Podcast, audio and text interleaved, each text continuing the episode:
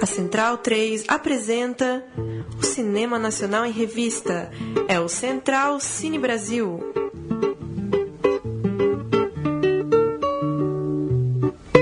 Olá, amigo ouvinte da Rádio Central 3. Começa aqui mais uma edição do programa Central Cine Brasil, 27 edição do programa que fala sobre cinema brasileiro aqui na nossa Rádio Central 3.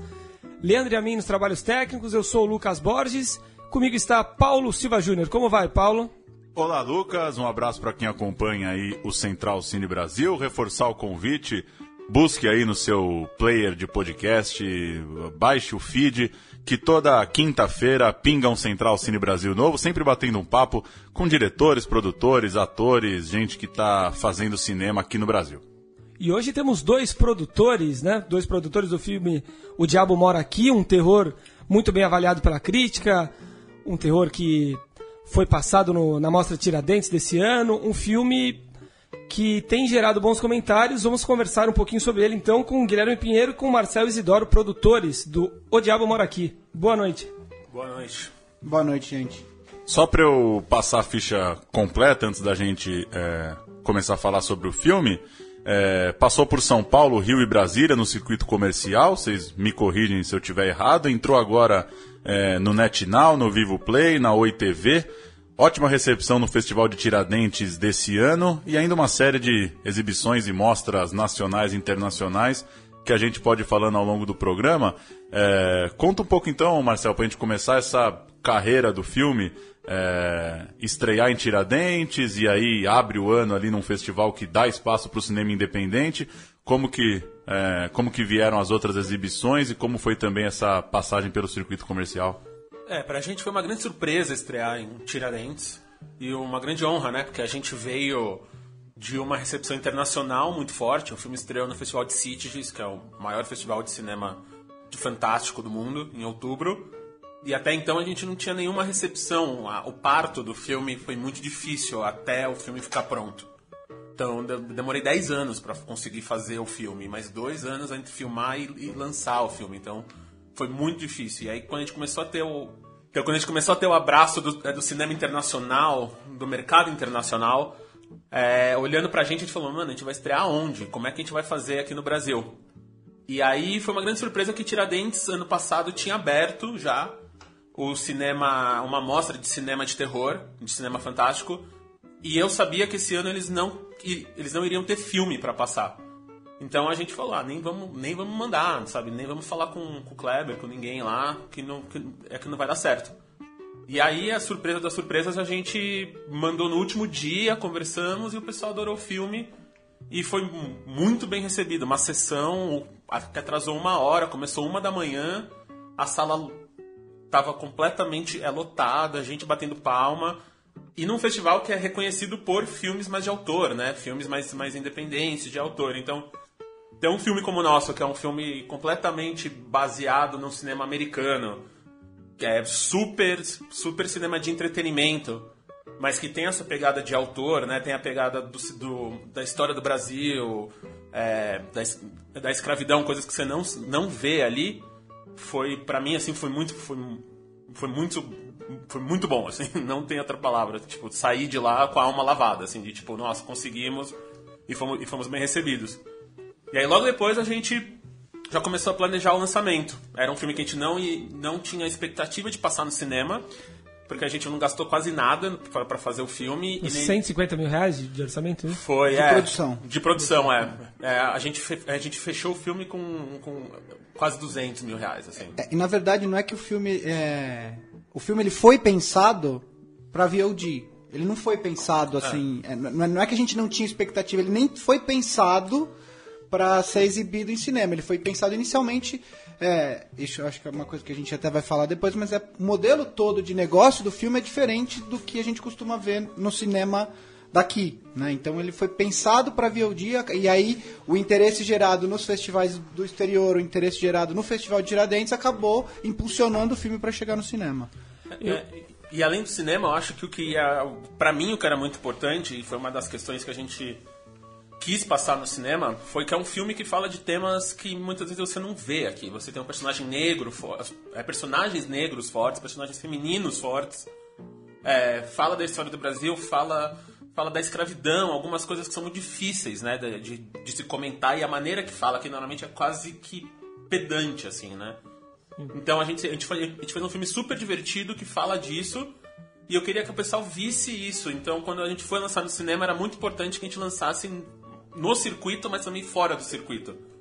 Então, um, uma coisa que foi muito importante para falar, beleza, vamos, foi quando a gente conseguiu o apoio da SP Cine e a gente conseguiu lançar no circuito SP Cine de, de Cells. Então, a gente quase quintuplicou o número de salas que a gente iria estrear inicialmente.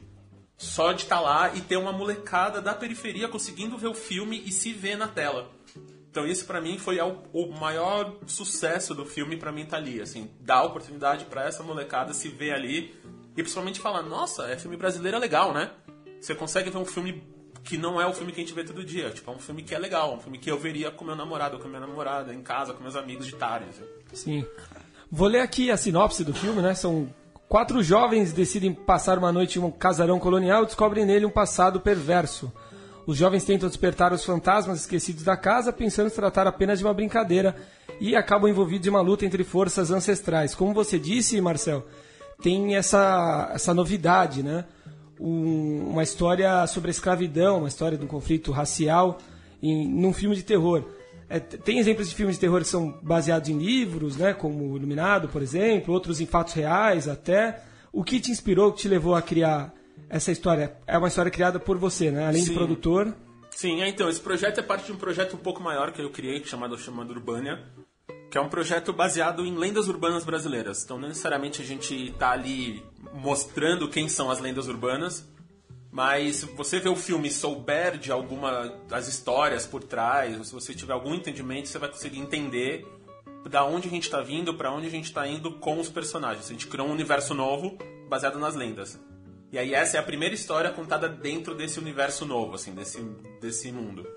E uma coisa muito importante era não só pegar as lendas urbanas, mas também pegar a, a, a história, assim. Acho que uma das coisas principais dos filmes de terror que a gente gosta é que ele, o, cinema de terror normalmente ele fala sobre o, o momento atual das, das, de lugares, ou, ou, ou, você pode falar coisas políticas ou sociais que normalmente outros tipos de filme não te deixam. Ou você tem que levar tudo pro lado mais sério, para um lado mais, mais de história mesmo, né? Então, desde, é desde o Romero ao Guilherme Del Toro, todo mundo você vê que, que o cinema de fantástico te dá certas liberdades, assim.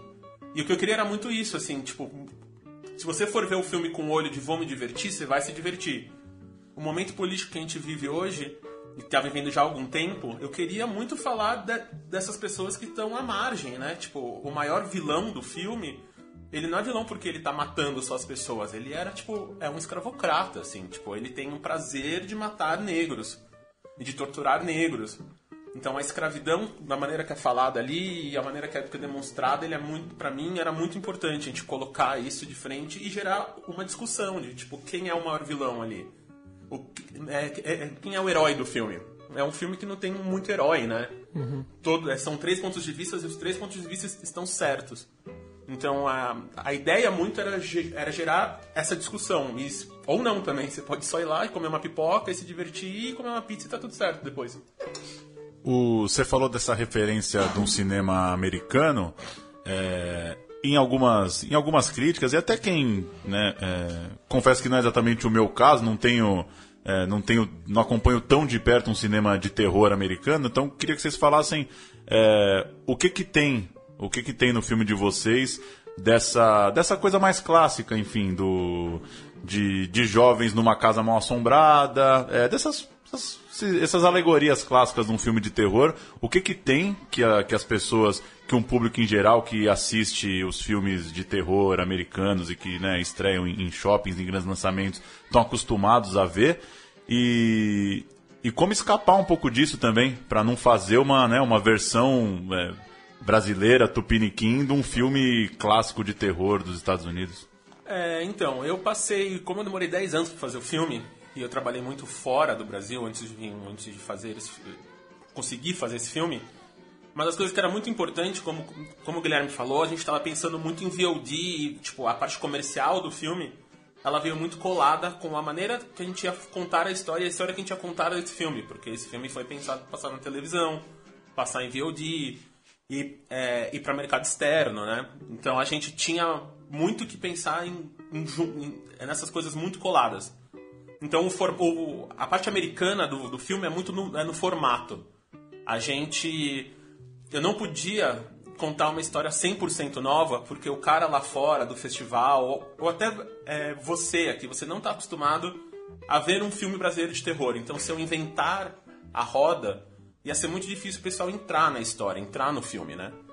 Ao mesmo tempo que eu não podia fazer um filme 100% americano, porque a gente não tem certas tradições, a gente não tem o, a divisão social americana da bonitinha, do nerd, do, é, do, é do jock, né? Do esportista. Então a gente não podia ter muito disso. Então a gente cortou bem no meio, assim. A gente, a gente tem uma divisão muito forte, que é o formato adolescentes indo para uma casa no dia errado, passar um fim de semana para transar, para curtir e tal. Mas ao mesmo tempo, a parte de trás é os monstros que eles encontram lá são monstros que só podem ser encontrados aqui no Brasil. Então, se você for aqui ver o filme com o olhar brasileiro, você vai falar: "Nossa, um filme de terror que parece americano, mas é feito aqui, que legal". Se você for, for ver é pelo herói gringo, é, é, é, pelo olhar gringo, você vai ver, tipo, ah não, é um filme super, super tradicional, mas olha, era um filme que tem uma história que a gente nunca viu antes. Que, que legal. E é isso que super funcionou pra gente, assim, da gente ser abraçado tão bem, mesmo um filme pequeno, por tanta gente fora. Eu acho que tem, eu acho que tem, é, tem uma discussão um pouco maior que é o seguinte: aqui no Brasil, é, é, historicamente a gente teve muito pouco o, o, dos, dos, chamados filmes de gênero, né? Você, você há 57 anos atrás, quando você ia numa locadora, quando elas existiam, é, você chegava lá e você tinha uma prateleira de terror, uma de ação, uma de aventura, uma de comédia e um filme brasileiro. O filme brasileiro ele entrava ali, né? Não existia gênero, né? É, hoje em dia, quer dizer, eu acho que, é, eu não sei assim, mas de uns tempos pra cá, coisa de 10 anos, a gente até tem um, um, uma cena de, de, cinema de terror acontecendo aqui no Brasil. Você tem cada vez mais diretores trabalhando esse tipo de gênero. E existem alguns, é, por ausência de uma palavra melhor, clichês, que é difícil você escapar, né? Se você, se você despir o filme de todos esses elementos que o Marcel falou, de cultura brasileira e tal você vai ter um, uma estrutura básica de, de um filme de terror que a gente já viu muitas vezes, que é um grupo de jovens vai para uma casa e lá acontecem coisas, alguns morrem, sabe? É, são coisas absolutamente é, é, comuns em filmes de terror, né? É, sob, sob esse ponto de vista, a, a vantagem é você consegue é, mostrar isso fora do país, porque são coisas que não só nós estamos acostumados a ver, mas o público de fora também está acostumado a ver esse tipo de filme. E aí você recheia esse esse esse, é, é, esse filme com aspectos que são da, da, da nossa cultura, né? É, fazendo uma digressão rápida, eu, um dos episódios do Masterchef, o Atala, ele, ele, ele comenta uma conversa com o Jacan, que ele teve há anos atrás, que o Jacan fala assim, você nunca vai fazer comida francesa como eu, porque eu sou francês, eu nasci nisso né? E eu acho que é isso que é, que é importante, sabe? A gente é, contar histórias que são é, que são da nossa cultura, que fazem parte do nosso passado de alguma forma, né? E aí acho que é isso que o filme tenta fazer. Acho que o Diabo Mora Aqui é mais um caso de filme de terror é, que preza por, um, por uma boa fotografia, né? Por uma câmera usada. Acho que A Bruxa, para mim, é um, é um caso né, bacana de outro filme que preza por isso também talvez um, um, um, novo passo, um passo adiante do, do cinema de terror. Vocês acham que, que daqui para frente o cinema de terror ele pode conquistar novos públicos, novos públicos e deixar de ser um cinema talvez de nicho para adolescente ou para um, um, público que gosta muito de terror e talvez um, uma mudança no, no roteiro, ou usar um pouco no roteiro seja a saída para isso? Então, é, o cinema de terror historicamente é o cinema um dos cinemas mais é, lucrativos do. É o gênero mais é lucrativo. Junto com a animação, são os gêneros que mais viajam. Então a gente vê aqui filme de terror japonês, mas a gente não vê filme de, é, dramático japonês. E isso do mundo inteiro, porque você o medo é universal. Você não precisa de, de grandes atores, grandes diretores. Nem de muito diálogo, né? Você consegue fazer um filme de terror sem, sem ninguém falar nada, É, se você e, precisar. e alguns dos grandes diretores que a gente tem hoje vieram desses gêneros fantásticos, né? Então, tipo, querendo ou não, Tubarão, é, o THX, é filmes de gênero, são filmes. O Kubrick, né? Tipo, to- to- grandes diretores que a gente gosta hoje, que são co- conhecidos, fizeram filme- é, cinema de gênero. E aqui é super mal visto, né? É super mal quisto, quase, assim. A gente é, tá relegado. a- a- não é nem a fronteira. Tipo, a gente tá longe da fronteira do cinemão é, brasileiro. Então, acho que agora a gente tá conseguindo abrir espaço, tipo, a gente tá uns dois, três anos já com uma safra bem, bem legal, com, com diretores bem, bem, é, bem legais vindo. Então, só esse ano você tem o Condado Macabro, Caseiro, Agente, é, o Rodrigo Teixeira tava com mais dois ou três filmes sendo produzidos de, de, é, de suspense, gênero, bruxo, e monstro. O Marco Dutra, a Juliana Rojas. Você tem, tipo, alguns diretores que estão trazendo, e, e, e estão trazendo elementos de gênero para dentro do cinema. Agora é investir. Então, o nosso filme a gente fez pequeno para dar resultado, pra gente ter investidores. é, a gente tem investidores, a gente tem pessoas em volta que a gente quer ter resultado para continuar a contar essas histórias, assim, tipo, a história que a gente quer contar. E eu acho que é muito minimalista, a gente só pensar em dramas pessoais, em história. É, o cinema é uma, é uma arte industrial, né? A gente tem que colocar. A gente tem que, que colocar a bunda na cadeira né, para ver o cinema. A gente tem que, que, é que pagar uma equipe enorme para fazer o filme. É tudo, é tudo é muito caro. Então ter um tipo de cinema que pode gerar isso é muito legal. E cada vez mais com então a parte técnica acho que é uma coisa que está ajudando muito. Porque até então, quem fazia filme muito de terror, que é a gente, a gente- primeiro foi fã de filme de terror. Então os nossos primeiros curtas lá atrás, sem a gente ser profissional da área, a gente já estava trabalhando com gênero, com efeito, mas a gente não tinha recursos. Hoje, esse, é, tanto os recursos ficaram mais simples, então agora, o meu último longa que eu acabei de rodar anteontem, a gente rodou tudo com, é, com smartphone, com iPhone. E você vê a imagem, parece que a gente filmou com, uma, com, com câmera profissional. Uma hora ou outra, você tem, se você tiver o olho treinado, vo- você consegue ver na baixa luz, na alta luz, assim, um clipping, alguma coisa. Mas a gente é, decupou como cinema. É, então, não tem mais desculpa de fazer um filme feio. Eu falo isso, o pessoal quer me matar.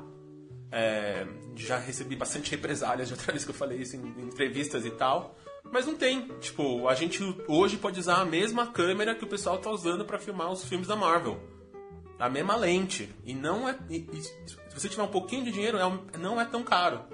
Então não tem desculpa mesmo, assim. Então, a partir do momento que, o- que o pessoal tá começando a entender isso e ter esse acesso, é, os filmes estão ficando mais bonitos, estão ficando melhores, estão viajando. Então, todos os filmes que eu, que eu falei aqui, o Condado, a gente, tudo, a gente é, viajou o mundo inteiro com, com festivais. A gente está sendo comparado com um filme americano de, de milhões de dólares. E a gente está usando as mesmas coisas que esses filmes. Nessa coisa da estética, eu fiquei pensando aqui, a gente tem um, um símbolo gigantesco no Brasil em cima da figura do Mojica, né, do Zé do Caixão, que vai para um outro caminho, é uma coisa, né, boca do lixo, que ora vai para um caminho mais do trash mesmo, e ao mesmo tempo é algo que se torna incrivelmente popular, né? Eu eu tive a oportunidade uma vez de num festival ter uma sessão de, do- de um filme do Mojica com a presença dele, um filme duas da manhã, um festival pequeno e lotado, assim. Em um lugar meio sem transporte público, e assim, foi, pô, é, famílias inteiras indo lá porque lembravam quando assistiram o- no lançamento nos anos 60. Então, é algo que é popular de fato, né? É, e qual que é esse desafio de conseguir ter essa... Só um parênteses, acho que o Mojica é um grande caso, que eu sempre gosto de falar dele, porque o Mojica, ele pra gente é muito bom e ao mesmo tempo é quase ruim, assim. Porque é, muitas pessoas lembram da imagem do Zé do Caixão, mas poucas as pessoas são, são as pessoas que lembram dos filmes do Zé do Caixão. Isso. Então, se você for São ver... poucas as pessoas que chegaram a assistir Zé do Assistir, Caixão. é, então. É, ele fez a, a grande trilogia dele nos anos 60, no começo dos anos 60. Então a galera tem a imagem do Zé do Caixão é mitológico. E o filme, anos- o filme que ele fez em... Do... O filme foi 2007. rodado em 2006, ele deve ter sido trilogia, né? lançado em 2007, que fecha a trilogia. É, eu trabalhei no filme, na época eu trabalhava na Gulani, é, mas também não foi, não foi tão bem, tão, tão visto. É, porque E, já, e já tinha uma outra estética, porque ele fazia as coisas na década de 60 do jeito dele, assim, ele chegava ao porteiro e falava assim, não, você vai ser o, o, o cara que vai tal personagem, ele fazia o filme assim, né? É. E em 2006, a Gulani não- por ser uma produtora respeitada e tal, as coisas já não foram do jeito dele, só dele, né? Ele, obviamente, dirigiu o filme, participou e tal, é, mas já não é um filme que, que, que, que, que tem tanto do que tinham os filmes dele do passado. É, eu trabalhei no Japão, e no Japão ele lá é ovacionado, assim, tipo, tem uma caixa especial dele que eu encontrei numa loja lá, que é um caixão de madeira, de verdade, assim, tipo, é um. O cara é ovacionado, tem revistinha da Marvel, que é Zé do Caixão contra o Homem-Aranha, Coffin Joe vs Spider-Man. Existe isso, é? Existe, assim, ele foi um personagem de quadrinhos americano. Só que o problema é isso, então quando. to- até hoje, assim, o pessoal fala, eu falo, ah, eu fiz um filme de terror. Quase todo mundo aqui, aí você fala, ah, é tipo tosco, tipo do Mojica. Mas o pessoal tá pensando o Zé do Caixão, não tá pensando Zé do Caixão, candidato a vereador de São Paulo, que fazia os filmes pornô com cachorro, sabe? Tipo, É, o que é uma coisa impressionante. Ele é uma, uma figura muito mais conhecida do que assistida, isso que com assistida, certeza. então. Você perguntar pra qualquer pessoa quem é Zé do Caixão, ela vai saber. vai saber, mas ninguém viu Meia-Noite Levaria Sua Alma, sabe? Não assistiu. E o que eu ia falar é exatamente isso. Como combinar essa, essa, essa elevação estética, é isso que você falou, que também muda o olho do público. é, a produção começa a ter uma exigência maior, né? Porque, né, usando, usando a palavra tosca, por exemplo, hoje é mais fácil, hoje o público está mais acostumado a sacar o que, que é um filme feito. é, não precisa nem ser tão especialista para sacar um filme de baixo orçamento, enfim, um filme milionário. É, enfim, esse refinamento diante é, de uma coisa de ser popular também. Ser popular no sentido talvez mais grosseiro da palavra mesmo, de, de ser o que é uma pessoa nos anos 60 curtindo o Zé do Caixão, é, sem tanta essa preocupação né, é, estética ou técnica, né? É, hoje é, o meio audiovisual tá vivendo um, uma- um momento bem interessante, assim, que eu pessoalmente, como, como dirijo muita publicidade, estou muito eu e o Gui, a gente faz muita, é muita publicidade, principalmente da internet, tá uma briga muito grande de o que, que é a linguagem, o que, que é o cinema, o que, que é o audiovisual, né? Porque você, você pega youtubers fazer com câmeras profissionais, Tem youtuber que usa a câmera que a gente usou pra fazer o filme. Tem youtuber que fi, filma os Filma, vídeos então, dele tipo, aí você tem essa YouTube- câmera, com a mesma câmera. Mas aí você tem algumas novelas ainda com uma, é, com uma estética super flat. O, o cinemão brasileiro que vem com essa estética super super de novelas antigas, mas ao mesmo tempo você tem as séries de, de, de canais como a Globo, até a novela das nove. Essa nova. série nova da Globo é bastante É, então, interessante. tipo, essa justiça. o Justiça, o Eu sou um velho... cara bastante crítico de tudo que eu vejo na televisão. Eu não gosto da estética, eu não gosto do formato. E realmente nessa série. São pouquíssimas as coisas que eu olho e falo, nossa, isso é bom. E é- essa série realmente. Eu vi um ou dois capítulos, dois capítulos e é o velho bastante Chico, interessante. sabe? Você, você pega, tipo, então tá mudando porque a referência é isso. Com todo mundo hoje paga 20 reais pro Netflix e tem acesso a um caminhão de série. Então se você for, então por que eu vou comprar um ter TV a cabo e ver um- uma coisa ruim se eu posso pagar 20 reais e, ter- e ver um Netflix alguma coisa muito muito mais legal? Então a gente, a gente tem que subir junto. A gente vive num país continental e a gente vive num país que olha muito pra dentro.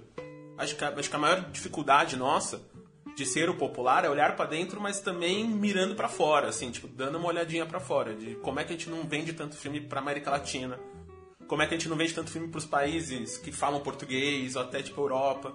Então, no nosso caso, a gente já tá conseguindo quebrar algumas barreiras. Já, já fomos lançados na Inglaterra, é, a gente vai ser lançado nos Estados Unidos, na França, vai passar na Argentina. E é um filme que a gente tá fazendo tudo meio na raça, assim. Então, tipo, tá começando a ter um- uma curiosidade pra gente. Não foi tão mais complicado fazer esse que do que fazer o que a gente, se a gente fosse fazer 100% BO, sabe? Então, tipo, a gente só subiu a vara um pouco, acho que só um pouquinho do que poderia, a poderia da onde a gente poderia é ter chegado, que a nossa equipe é a mesma equipe que faz as nossas publicidades. Então, a gente entregou algo, é, quando eu fui pedir pra minha equipe fazer esse filme, falei, galera, eu não quero um filme bom, é filme bom tem muito por aí. Mas vários filmes bons são chatos. Então, tipo, você você vê o filme e fala, o filme é bem filmado, a história tá lá, mas você não quer ver de novo, você não fala. Esse é um filme que eu, que eu queria que todo mundo saísse assim e falasse, nossa, que filme legal, né? Que, que legal que a gente viu isso, que legal que alguém fez isso. E acho que a gente conseguiu, e parte, grande parte disso era o visual. Era você não, você não se perguntar a grana que a gente gastou. Tipo, se você soubesse que a gente gastou nada pra fazer o filme, você fala, nossa, como, como eles fizeram isso? Quando você fala da, da equipe, os atores, o elenco inclusive, o Rodrigo Gasparini e o Dante Veste, os diretores, todos esses formam essa equipe de vocês. Isso. A- a equipe que trabalha com a gente constantemente, não só em cinema, mas em outros trabalhos, a gente está falando da equipe de fotografia, equipe de arte, equipe de som, né? O Rodrigo e o Dante já trabalharam com a gente uma coisa ou outra. É, é, o- os atores o, é, foram testes, é, não, não- não- e eles são todos, quase todos do Rio, né? Moram to, quase É, todos no a Rio, né? gran- grande maioria é Rio, é. E, certo. e- e aí eu. Mas, mas foi isso. Então, tipo, a gente. Eu tive que acertar um balanço entre a- quem era fã de terror, que quem, quem sabia das coisas do terror, porque acho que é uma, uma um dos grandes mistérios do, do filme de terror é que o filme de terror tem que ser um filme de terror. Você tem que levar a sério. Você- então você não pode brincar, você não pode. Se você é duvidar em algum momento que você tá fazendo um filme de terror, ou achar que vai ficar tosco, com sangue, um monstro, é aí que você perde a galera. E nesse ponto, os dois diretores, o Dante e o Rodrigo, são duas É, tipo, eles- bibliotecas ambulantes, filmotecas ambulantes, filme de terror. Qualquer filme que você falar, qualquer filme. Ah, o filme do fulano 1930. Eles já viram, é impressionante. Assim. E aí, ao mesmo tempo, eu, eu tive que, que garantir, porque eles eram diretores de primeira viagem, eu tava fazendo tudo atrás e, tipo, que a, gente, que a gente tocou esse filme como se fosse uma série de TV, né? Então eu era o showrunner atrás, então tudo eu, eu aprovava, tudo tinha. Eu passava pela minha cabeça ou por mim pra aprovar. E ao mesmo tempo eu tava lá no set produzindo o dia a dia do filme. E eu precisava de alguém na, na linha de frente do filme é garantindo que a história ia ser contada direito. E isso tanto da parte técnica, então eu tinha que ter alguém lá que, que eu confiava que ia entregar um filme bonito, e alguém que eu confiava que ia entregar um filme de terror. Então é quando alguém. O que, foi, o que aconteceu é várias vezes. Quando alguém duvidava alguma coisa de um lado, vinha a outra pessoa desse outro lado e falava: Não, não, vamos, vamos por aqui que aqui é o caminho é do terror. Quando o terror não entregava, ou quando eles não entendiam, os diretores, algumas coisas, ou os atores não entregavam, vinha, vinha a equipe técnica e falava: Não, não, vamos, vamos por aqui porque a gente já fez isso e, e por aqui funciona melhor. O que pra gente foi bem legal, assim. O, só pra acrescentar um pouco em cima disso, que tinha uma pergunta, é... Que mais detalhe dá pra dar de um set de filme de terror, né, no sentido de do clima que tem que ser criado? É, é claro que, enfim, tem um, tem um certo padrão de set que, que ele se reproduz em qualquer filme, mas por ser um filme de terror, pela luz, pelo climão de uma casa isolada e, e para também tentar deixar os atores o mais próximos possível desse, desse clima de, de som e de luz que tem uma particularidade por ser um filme de terror, claro. É, então, esse especificamente, como eu sabia vários dos problemas que a gente poderia ter, tanto da parte de não ter muito recurso, quanto da parte de ser um filme de terror, a gente acabou que a gente morou junto durante o tempo da produção. Então todo mundo morou numa outra casa, não a casa que a gente filmou. Então é todo dia a gente a gente tentava fazer ficar mais tranquilo possível. A gente filmou quase o filme inteiro à noite, né? É, foram pouquíssimas diárias, a gente filmou em 17 dias, mas a gente ficou um mês lá em Amparo, onde a gente filmou. E aí todo dia a gente, a gente acordava na hora do almoço, tinha piscina, a gente alugou uma chácara, chácara mesmo, então piscina, churrasqueira, campo de futebol. E a gente ficava tendo esse clima bem mais tranquilo, porque a gente sabia que à noite você, a gente ia chegar lá e, tipo, a pior diária da minha vida, eu tô trabalhando nisso há 16 anos, foi nesse filme. Nem foi, tipo, diária porque foi ruim, que trabalhamos muito. Mas é porque tem uma cena que a menina fica amarrada numa cadeira e a- o dia inteiro a gente filmou, a noite inteira a gente filmou essa cena. E aí só ficar ouvindo ela chorar e ficar gritando e pedindo ajuda. Então, tipo, ninguém da equipe conseguia ficar perto. Então tinha gente que só tinha que estar lá, é bater claquete e você via que a pessoa desaparecia do set, assim.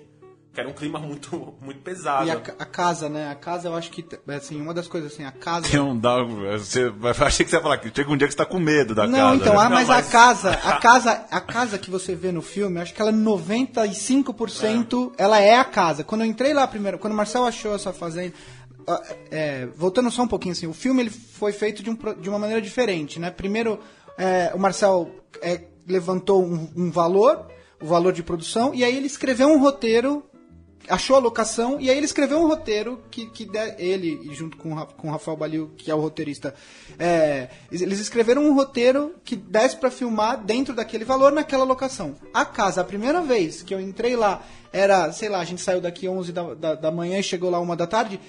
Ela já estava pronta para um filme de terror, a uma hora da tarde ela já estava pronta. Assim, a casa ela já tinha um clima, ela é de fato uma Vocês não fazenda. voltariam pra essa casa passar as férias? exemplo? É, ela, ela já era uma fazenda colonial da época do café e tal. Tem uma senzala do lado, uma senzala obviamente abandonada.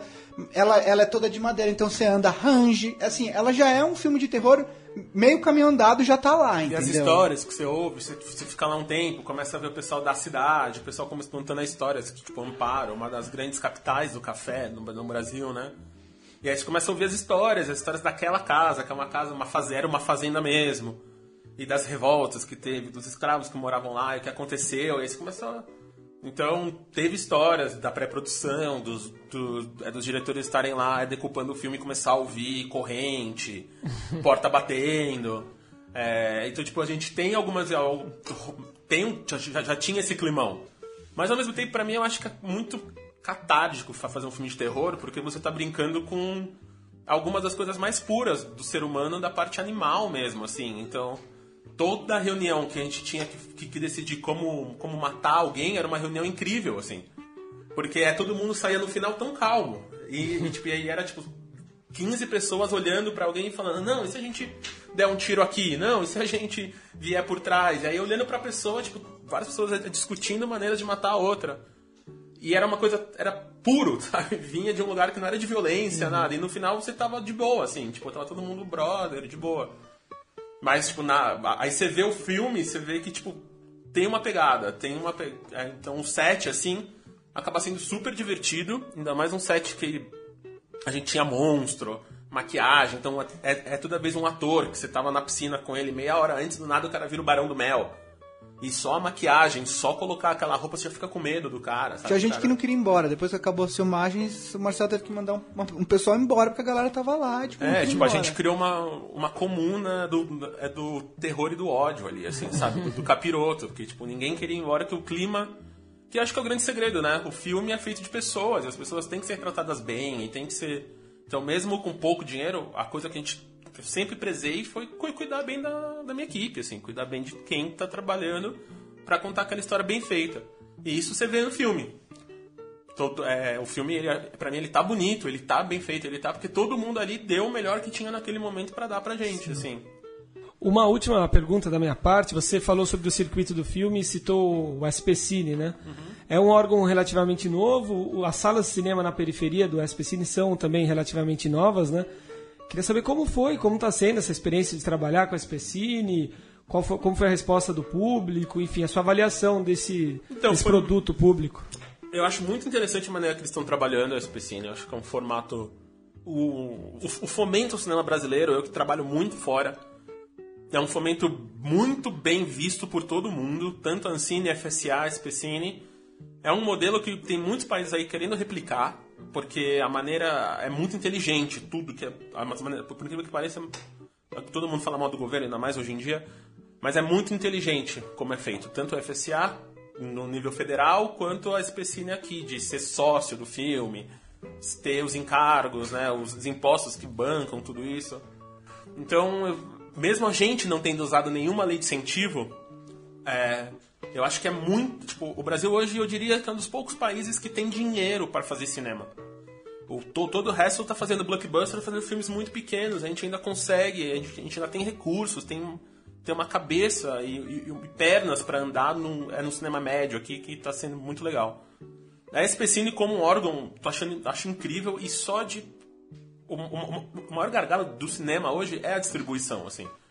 Então, num ano que a gente faz mais de 100 filmes, é lançado mais de 100 filmes e só 5 ficam com mais de um milhão de espectadores num país de, de, de 300 milhões quase de pessoas, é muito, é muito pouco. A gente tá produzindo demais, tá lançando demais, mas não tá chegando na galera. Então, fazer chegar esse filme lá era muito, tipo, pra mim era o mais importante, mais do que passar em shopping, mais do que É, mas a tem, gente fazer. tem uma coisa nesse número que ele falou. Ele falou, ah, a gente tá fazendo 100 e, e- e- e lançando 100. Não é bem assim, porque a questão é a seguinte, a gente pode estar produzindo nesse momento 100 filmes, só que quando a gente lança 100, a gente não está lançando 100 desse ano, a gente está lançando filmes de, que tão, foram filmados 2, 3, 4, 5 anos. Tem muito, que ele falou do gargalo da distribuição, tem muito filme que é feito e não chega nem a ser lançado, porque realmente é, esse gargalo da distribuição é, é complicado, assim. Tem muito filme que não chega pro público. E aí, então, pra gente, é, lançar com a SPCine, desde o começo, as, é, as, negociações até com os cinemas de rede eram de eu não quero a sua sala principal no shopping da Zona Oeste Paulistana. Eu quero a sua sala no shopping da periferia. E aí acabou que o pessoal, não, mas como assim? Tipo, a gente deve ter sido o único filme que pediu isso, assim, na história dos caras. E aí quando a SPCine entrou, eu falei, não, vambora. E aí a gente, como, como a gente distribuiu junto com a Pandora, a gente tinha uma certa liberdade na maneira de lançar o filme, a gente até encurtou as janelas. Então, então a, gente, a foi o primeiro ou segundo filme da SPCine que lançou no mesmo dia em salas de circuito e, na, e no circuito SPCine de, é, gratuitamente pra galera que tá lá ver. É, e depois a gente ainda encurtou ainda mais a janela entre o, o, o cinema e o, o VOD, né? Pra um pouquinho menos de um mês. É um pouquinho menos de um mês. Que foi outra coisa que eu bati muito na tecla, porque o filme estourou, todo mundo queria ver. Estamos em crise, férias, ninguém ia conseguir ver no cinema, estava em sete salas e a gente sabia que não ia pro Brasil inteiro. Então vamos fazer o pessoal ver. E aí e, e tudo deu certo que a distribuidora comprou essa briga, a gente comprou essa briga e a gente chegou lá. Mas e, e a SPCine a gente ia ficar só acho que um fim de semana. Acabou que a gente ficou dois no circuito todo e acho que teve mais umas sessões em, numa terceira semana. Então foi muito melhor que eu imaginava, que a gente passou em 12, não, em 14 salas deles durante três semanas quase. Foi bem impressionante. É isso. Vamos chamar o trailer e aí a gente segue com o papo nos próximos blocos.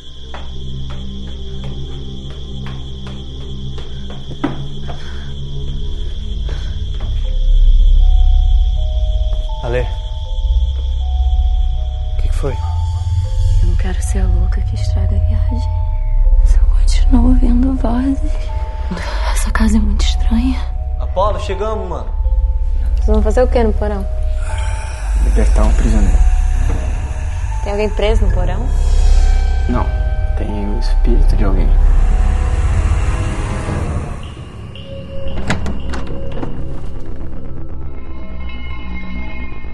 Ele é um bebê.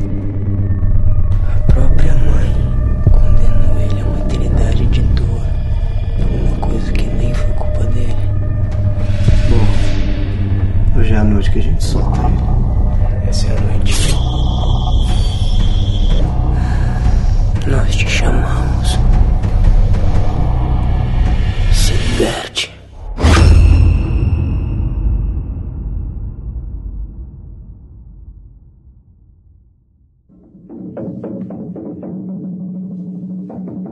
A história do cinema brasileiro. Vamos falar de história do cinema. O ano de 2016 está sendo marcado por uma série de homenagens a Paulo Emílio Sales Gomes, em razão do centenário do historiador e crítico de cinema que morreu em 1977 aos 60 anos. Paulo Emílio ainda teve grande atuação na militância política durante a juventude, inclusive sendo preso em 1935 durante o governo Vargas. Ele acabou seguindo para a Europa e, quando voltou, cursou filosofia na Universidade de São Paulo, começando a fundar seus primeiros grupos e clubes de cinema antes de organizar a Filmoteca do Museu de Arte Moderna, o que viria a ser a hoje conhecida como Cinemateca. Nos anos 60, ele começou a organizar mostras de filmes em Brasília, dando início ao que se tornou o Festival de Brasília de Cinema Brasileiro. Lá, criou o primeiro curso superior de cinema na UNB. A USP, onde Paulo Emílio foi um dos pioneiros no curso de cinema na Escola de Comunicação e Artes, promoveu um ciclo sobre o professor, também reverenciado na última semana com seminários no Itaú Cultural, além de outras ações espalhadas pelo Brasil. O Festival de Curtas exibe nesta quinta-feira, dia 1 de setembro, o ciclo de curtas de homenagem com uma sessão com Tem Coca-Cola no Vatapá, cujo roteiro tem colaboração de Paulo Emílio, Nitrato, que nos anos 70 contava a situação precária da Cinemateca, e Paulo Emílio, que retrata o próprio professor na visão de seus alunos, a partir das 19 horas no Sinusp. Na sexta-feira, dia 2, a mesma sessão acontece às 16 horas no Unibis Cultural.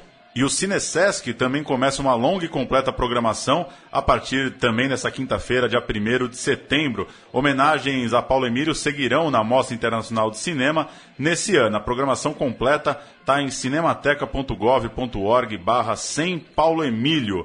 E passar aqui para os dois, já que a gente está falando de, de crítica de faculdade, aproveitar para falar um pouco da, da formação de vocês. O é, que, que, que, que vocês poderiam compartilhar em termos. É, falando de Paulo Emílio, eu sempre lembro do, do Trajetória do Subdesenvolvimento, acho que é um texto que fica de recomendação, tem facinho aí o livro em PDF para achar na internet. O que, que vocês poderiam falar aí de, de teoria, de caras que vocês leram aí, brasileiros ou não, já que citamos um professor? Eu já dei muita aula de cinema por aí, é, cursos e tal. E eu sou mais. Sou um pouco, eu gosto muito da teoria, pessoalmente, mas eu acho que cinema é uma coisa que você tem que aprender muito com a mão na massa. Então a minha maior, minha maior dica de, de é, teoria do cinema é ir fazer. Tipo, você gosta de um filme, gosta de um autor, lê um texto, te inspirou, pega o seu celular, a câmera que você tiver no bolso, no colo, se tiver um amigo que tem uma câmera melhor, pega emprestado, chama a galera e tenta replicar aquilo e tem, começar a entender se funciona ou não funciona, como funciona o corte, como funciona o ritmo, como funciona um diálogo. Então, pra mim, é, a, a, minha formação foi muito essa. Eu comecei a trabalhar com 13 anos no cinema. E comecei a ler teoria muito conforme foi, foi, é, foi me fazendo falta, né? Tipo, como é que eu... Por, por que esse resultado deu isso? Então, os, os meus cursos eu sempre passo filmes, sempre passo ainda mais filmes da década de 40, 30, 20, que se, se os caras é, faziam o que faziam naquela época, como é que a gente não vai fazer hoje com tudo que a gente tem? Então, é, se alimenta muito, assim, disso. É, vê tudo que você pode ver, ainda mais com, com Netflix, Mubi, ou, ou, qualquer maneira que você conseguir ver esses filmes e, mano, vai lá e faz. É assim, fácil. Bom, eu sou, eu sou muito fã é, é, de quase tudo que o Truffaut escreveu. Então tem dois livros que eu, que eu gostaria de recomendar. Um dos livros agora me fugiu o nome, eu estava tentando achar aqui, mas é um, assim, eu li na época de faculdade, é sensacional, que é um livro que é um compilado, na verdade, de, de textos que ele escreveu em todas as fases da carreira dele, da fase de estudante, de crítico e depois de, de, de cineasta. E o último, a última, o último texto que tem nesse livro, ele chama Por que eu sou o homem mais feliz do mundo? E, e aí ele conta um pouco do processo dele é, é, dentro do cinema, de direção e etc. E foi um texto que na época. É, é, eu sou formado em Direito, me formei na USP em Direito antes de estudar cinema e depois que eu fui estudar cinema. É, e, é, e, quando você está fazendo Direito, é, você vira para todo mundo e fala, vou fazer cinema, todo mundo fala, você é louco e tal, não sei o quê. E eu acho que, de, de certa forma, tem que ter uma ponta de, de loucura ali. E, e aí, quando você lê um negócio que, que onde você vê um cara com, com do, ta, do tamanho do, do, do, Truffaut falando porque ele é o homem mais feliz do mundo fazendo cinema, você falou assim, pô, é, de repente não é tanta loucura, assim, eu só estou fazendo uma coisa que eu curto, sabe? É, e o outro livro, que é sensacional, que, é, que é, são as entrevistas do, do Truffaut com Hitchcock, que é assim, esse livro não é barato, mas ele é absolutamente sensacional, assim, quem gosta de cinema, seja você apenas um cinéfilo ou, ou, trabalha com cinema, eu, é uma leitura muito recomendada. Assim. Eu, não, eu não sei exatamente o nome do livro, mas é o livro de entrevistas do Truffaut com Hitchcock. Basicamente aí se põe na internet, você acha facinho, é sensacional. Ah, e, que, e é, já que a gente está aqui num podcast, então, é, se você fala inglês, tem um podcast que eu gosto muito, que é do Craig Mazin e do John August, que chama Script Notes. E o Craig Mazin é, roteirizou Se Beber Não Case e todos esses filmes. O John August roteirizou vários dos filmes do Tim Burton recentes. E nesse podcast eles falam muito sobre o que é viver como um roteirista. Que eu acho que tem sempre, sei lá, aqui a gente tem muito problema da continuidade, do processo. Então eles sempre trazem convidados, tudo, analisam roteiros, eles analisam filmes inteiros, falam desde a politicagem que é trabalhar como é trabalhar no cinema americano com a gente, tudo, até a parte da, da politicagem do sindicato de roteiristas americanos, como é que é a votação, como é que é a divisão, por que teve a greve de 2007, por que não teve. Então, é uma é um eu para mim é um dos meus podcasts favoritos hoje E tá aí, ouçam que vale a pena. Prazer dos Olhos, é o nome do livro do Truffaut que eu não lembrei, chama O Prazer dos Olhos. Bacana. Boa. Para fechar o bloco, a gente vai ouvir uma reportagem do Metrópolis, da TV Cultura, que cita alguns trabalhos do Paulo Emílio. Tem falas de Antônio Cândido e da Lígia Fagundes Teles, que foi casada com ele. E os dois estão vivíssimos, hein? Tem quase 100 anos, Antônio Cândido, uns 92, 93. A escritora, a Lígia Fagundes Teles. Vamos ouvir, a gente volta com as notícias. Defensor apaixonado do cinema brasileiro, o intelectual Paulo Emílio Sales Gomes é autor de uma obra enxuta, mas que virou referência entre estudantes acadêmicos e também para cineastas. A editora Kozak Naif se prepara para relançar todos os ensaios críticos de Paulo Emílio, que morreu há 31 anos. Ao longo deste ano, a Kozak já recolocou nas estantes a brevíssima, porém significativa, obra de ficção de Paulo Emílio Sales Gomes. Cinéfilo como poucos, Paulo Emílio jamais se contentou com um papel de espectador pura e simplesmente. Em 1940, quando tinha 24 anos, ele pilotou a criação do Clube de Cinema, o primeiro do país, e que hoje atende por Cinemateca Brasileira. Não se trata mais propriamente de defender o cinema brasileiro, mas de atacar o cinema estrangeiro. Dada a situação de desamparo do cinema brasileiro e dada a necessidade de nós termos um cinema de qualidade, era mais importante a gente assistir um filme brasileiro mal do que um filme estrangeiro bom. Acho que é nesse sentido que... As notícias do podcast dessa semana, pra gente fechar, estreia nessa quinta-feira, dia 1 Aquários, segundo longa do pernambucano Kleber Mendonça Filho, de O Som ao Redor. Selecionado em Cannes, estrelado por Sônia Braga, o filme chegará a 85 salas do país. Serão ao menos 20 só no Rio de Janeiro, mais 17 em São Paulo, sem contar as 16 do Circuito Popular SP Cine. 6 no Recife, 5 em Brasília e ainda vai chegar em outras 15 cidades. Aquários tem o apoio da Globo Filmes, o que possibilita uma divulgação em escala simultânea e nacional. Sônia Braga, por exemplo, deu entrevista no Fantástico, vídeo show, fez reportagem e inserções comerciais do filme também são transmitidas em horário nobre na Globo. É, a despeito disso, a classificação etária de Aquários, 18 anos, foi motivo de polêmica para alguns que viram nessa decisão do Ministério da Justiça uma forma de retaliação. Isso porque o elenco de Aquários protestou no último Festival de Cannes contra a, naquela época, iminente saída, né, o iminente impeachment da presidente Dilma Rousseff, a iminente saída dela do poder. Confirmada depois. E aí, Guilherme e Marcel, o que, que acharam da, da coisa dos 18 anos para Aquários? O que que, é, enfim, parece, tudo, tudo leva a crer, principalmente pelo que falam diretor, produtora, de uma retaliação.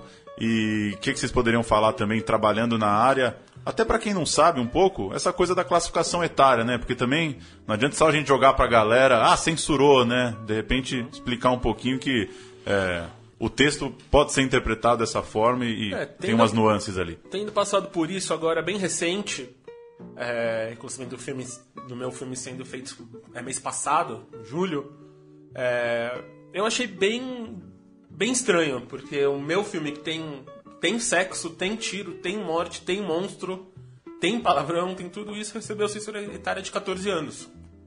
E aí o, o Aquarius, do Kleber, que é um grande amigo meu, receber 18 é claramente tem alguma coisa por trás ali, sabe? Sendo que filmes bem mais pesados, com temas até mais pesados para a família brasileira, como Mãe Só Uma, todos esses receberam é, é, classificações etárias menores. E 18 anos é, é, é quase um suicídio pro filme, né? Tipo, de, de ter a molecada, ainda mais a molecada de internet, tudo que, vai, que, que poderia ter ver o filme, que é quem frequenta cinema não, não poder ver seu filme. Então, eu não sei se é não- seria seria quase responsável dizer que é um que, é- que é um que é alguma coisa pensada para para acabar com o filme, mas que é muito estranho e que vai é, machucar o filme comercialmente, isso vai. Não, machucar vai, mas é, assim, sem ver o filme é muito complicado. Eu não, eu não vi o filme, enfim. é, Eu vi, é, eu vi na segunda. Oi? Eu vi o filme. Eu não, eu, eu, Não é pra tanto. Não eu é não consigo, ver, assim, eu gosto muito do trabalho do Kleber, ele tem um curto que eu adoro que chama Recife Frio, que eu acho incrível. O Som ao Redor também é um filme que eu gosto bastante. É, agora, sobre a classificação etária, eu não vi o filme, então é muito difícil opinar, sabe? É. Agora, se é pra tirar algo de positivo, o filme tem sido muito discutido, debatido e vai instigar a curiosidade das pessoas, né? Pois Tal- é. Talvez funcione positivamente, É, entendeu? Exatamente. Não, é. O engraçado é que é isso, né? Tipo, é 18 anos, mas ao mesmo tempo a Globo comprou o filme. Então a Globo É. vai passar o filme em algum momento. Vai, vai. Sim. Então vai passar na TV aberta, vai, vai passar na TV a cabo. Ele já foi vendido pra 40 e poucos países, se não me O filme engano. na- nasceu já com a certeza que deve ser um sucesso de público, né? É, e mesmo que não for sucesso de público, já, é- o, o Kleber já vai fazer o, o Bacurau, que é, um, que é um filme de gênero, que é o próximo filme dele. É, já vai filmar agora. Então, tipo, por próximos filmes deles, dele ou todo, pra carreira da, da galera já vai ser muito, já vai ser muito bom. Assim, é quase um tiro no pé. Se tentar, se for uma retali- é, retaliação, retaliar de uma maneira estúpida dessa. assim. É, em termos de bilheteria também não é, não é a presença de pessoas de 16 e 17 anos que ia, ia prolongar o filme por semanas a fio no cinema. Não acho que é isso que, que, que causaria o grande impacto direto de bilheteria, assim. É, e, e até usando uma, uma resposta do Kleber numa, numa entrevista, ele falou, é, é, a resposta dele, né? Para cada pessoa que fala, ah, por causa disso menos gente vai assistir, ele acha que ele ganha um ganha um espectador também que a curiosidade que gera, né? A gente tá falando de Sônia Braga, enfim, de um diretor que, né, como, como o Lucas citou no texto, uma mega divulgação de Rede Globo, a curiosidade que o público agora adulto É, vai faz- ter de ir pro cinema é gigantesca É, faz também. 4, 5 meses que o filme não sai do, é do noticiário, Sim. né? Desde Cannes. E a- então você vê a, a- a pré-estreia no Recife, dando volta, aqui em São Paulo, na segunda-feira, ali, ali no CineSesc, no Conjunto Nacional também, tipo, esgotado horas antes.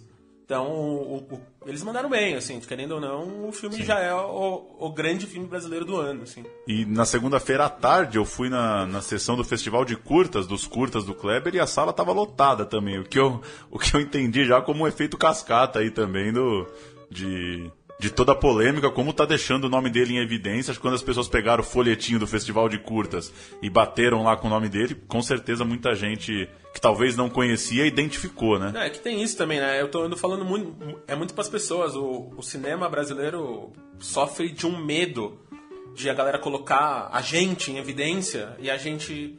É quase que, tipo, você é aquele filho que o pai tem meio medo de você vai, é, vai falar alguma coisa errada, sabe? Tipo, vai dar algum problema. Então a mídia não quer comprar o filme brasileiro, parece, assim. Que, que pra que eu vou por isso se o super-homem é garantido? Sim. Então, até o Kleber, que tipo, a gente viajou muito com os curtas, os nossos curtas, durante os últimos 12, é, 13, 12 anos, assim.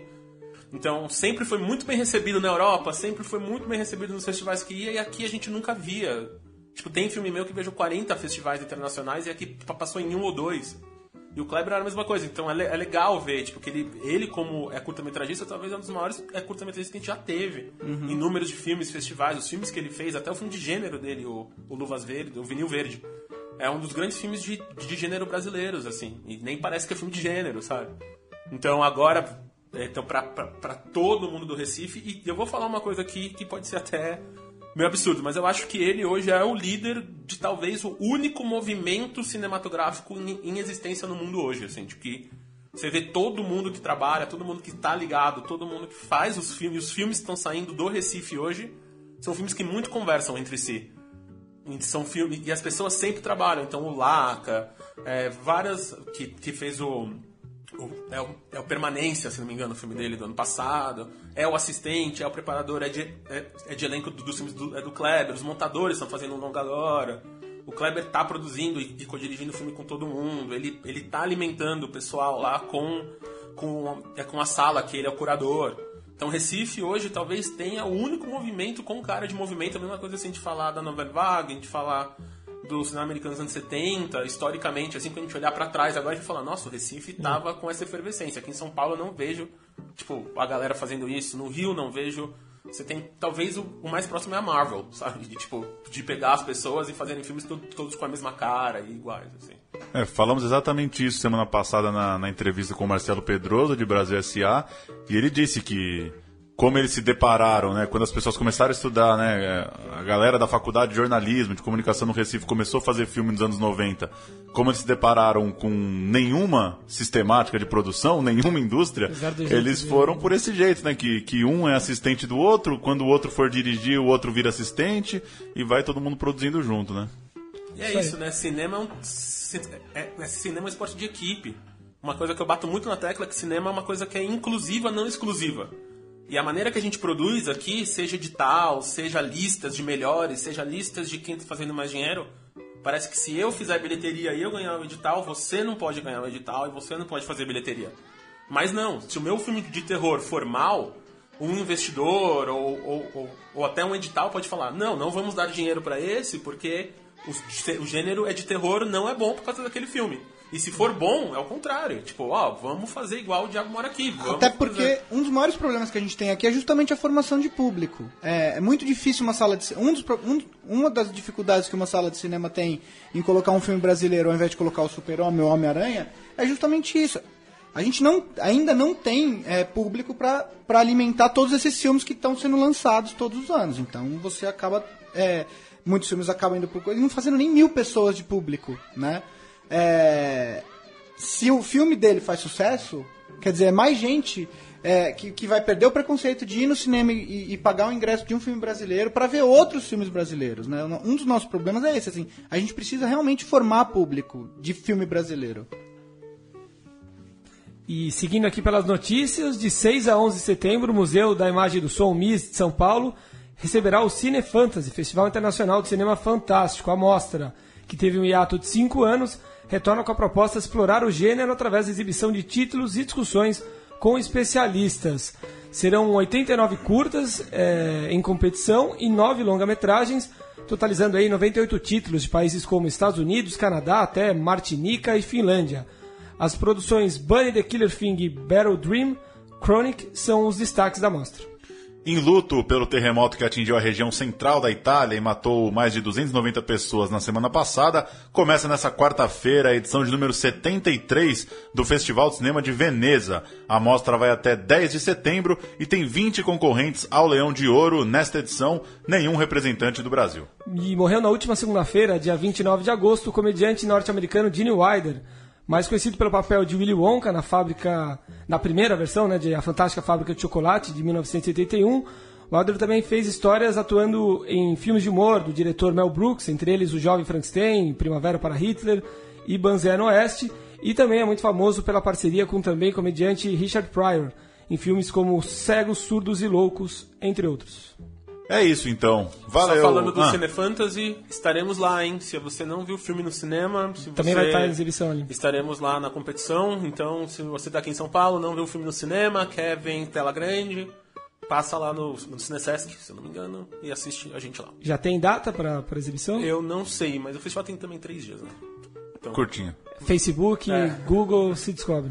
É, Tudo pro- se acha. pro- procura a gente lá que a gente vai estar lá. Tem o Facebook do filme, né? O Diabo Mora Aqui, aí lá a gente alimenta com todas as informações, exibições e etc. É, a gente tá sempre colocando notícias, fazendo algumas coisas lá. Se tiver pergunta, comentário, odiou, amor, dá um like lá e, e deixa a gente saber.